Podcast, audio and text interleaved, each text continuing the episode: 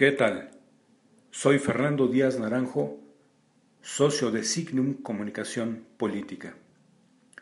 En esta ocasión les voy a hablar sobre las pasadas elecciones locales que tuvieron verificativo el pasado 6 de julio de este año 2014 en los estados de Coahuila y Nayarit. Dicho sea de paso, también hubo elecciones extraordinarias en dos municipios del estado de Puebla. Para el caso de Coahuila, en donde se renovaron 25 diputaciones locales, los datos que nos dan el órgano electoral local son los siguientes.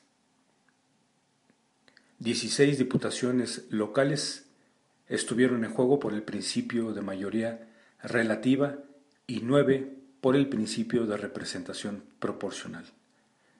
Llama la atención el reposicionamiento del Partido Revolucionario Institucional que obtuvo todas las diputaciones locales en la pista de mayoría relativa.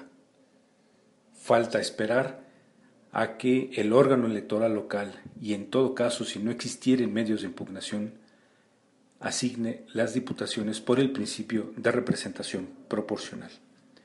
En esta misma entidad, hace un año, hubo elecciones en los ayuntamientos. De los 38 municipios que conforman dicha entidad federativa, el PRI obtuvo el triunfo en 28 ayuntamientos, el PAN lo hizo 9 y el Partido Verde Ecologista de México lo hizo en uno, registrándose en dicha elección, insisto, de hace un año, casi el 54% de participación electoral. En esta ocasión, con toda proporción guardada entre lo que respecta a la vía de la elección de diputados locales y los ayuntamientos, porque en este último es más fácil que los ciudadanos tengan un contacto, porque son los ayuntamientos quienes son la autoridad más cercana en la aplicación de políticas públicas, aún así vemos una diferencia considerable.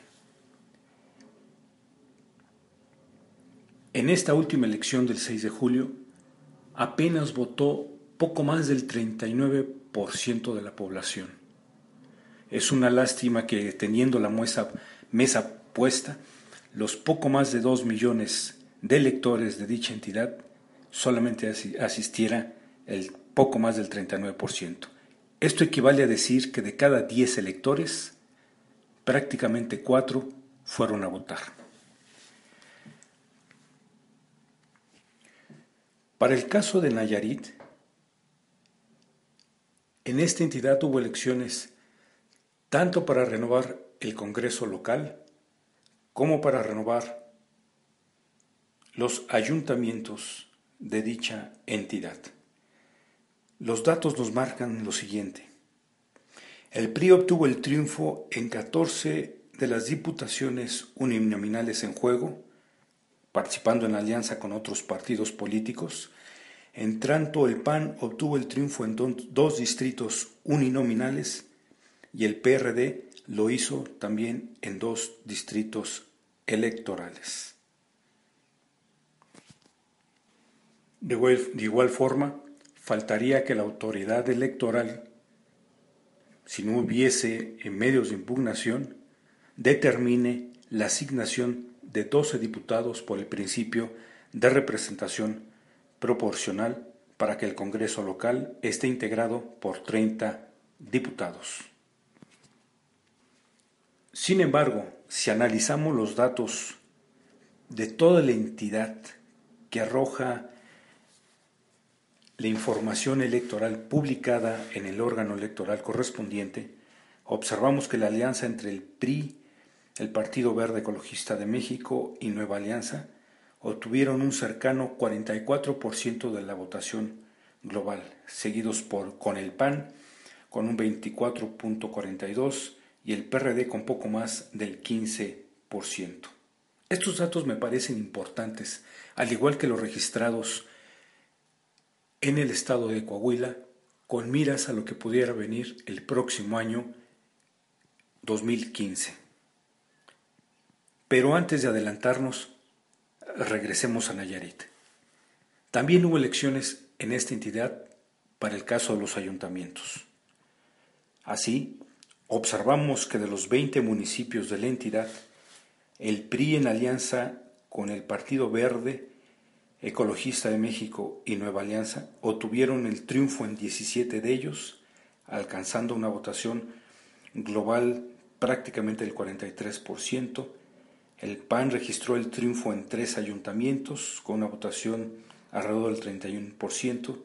Y el PRD, que no registró triunfo en algún municipio, obtuvo una votación que alcanzaría cerca del, 3, del 13%.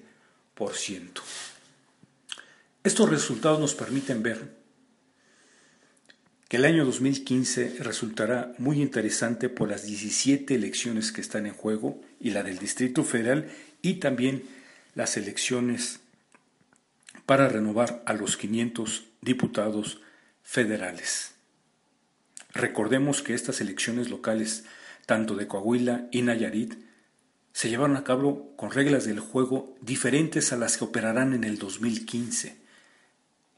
Las que operarán el año que entra ya estarán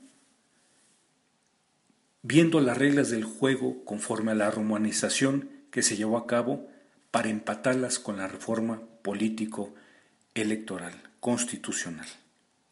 Estaremos en espera y estaremos observando el desarrollo de dichos procesos electorales que en todo momento estará iniciando el último trimestre de este año.